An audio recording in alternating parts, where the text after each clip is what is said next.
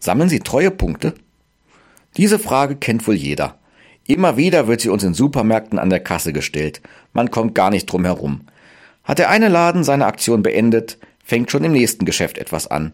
Ob Pfannen, Plüschtiere, Sticker, Weingläser oder Dekoartikel, für alles gibt es irgendwo eine Treueaktion. Manchmal werden richtig nützliche Sachen angeboten. Ich habe einen kompletten Satz Küchenmesser und meine Pfannen aus so einer Treueaktion. Manchmal lohnt sich das Punkte sammeln. Oft genug ist natürlich auch nur Mist dabei. Vor kurzem habe ich einen alten Treuepunkt gefunden. Er lag noch in meinem Portemonnaie, hatte sich irgendwie hinter einer Lasche eingeklemmt. Ich weiß gar nicht, wie lange sich der da versteckt hatte. Mindestens anderthalb Jahre auf jeden Fall. Ich konnte mich an die konkrete Aktion nicht erinnern. Diesen letzten Punkt jedenfalls scheine ich nicht gebraucht zu haben.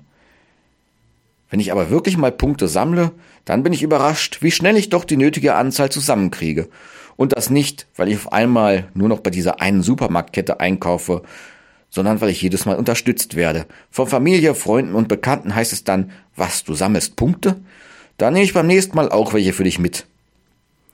Sammeln Sie Punkte?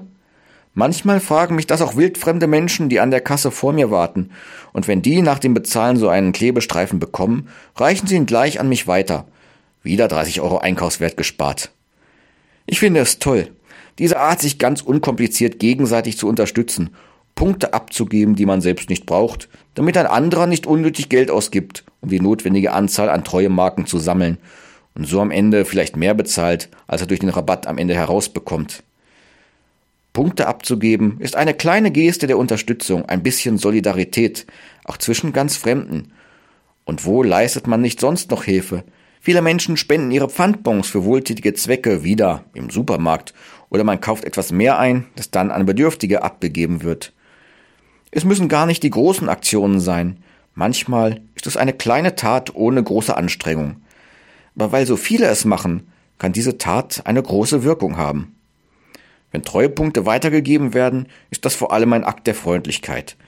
Aber aus so einer Geste entsteht viel mehr. Echte Hilfsbereitschaft, echtes Helfen in der Gesellschaft, Veränderung.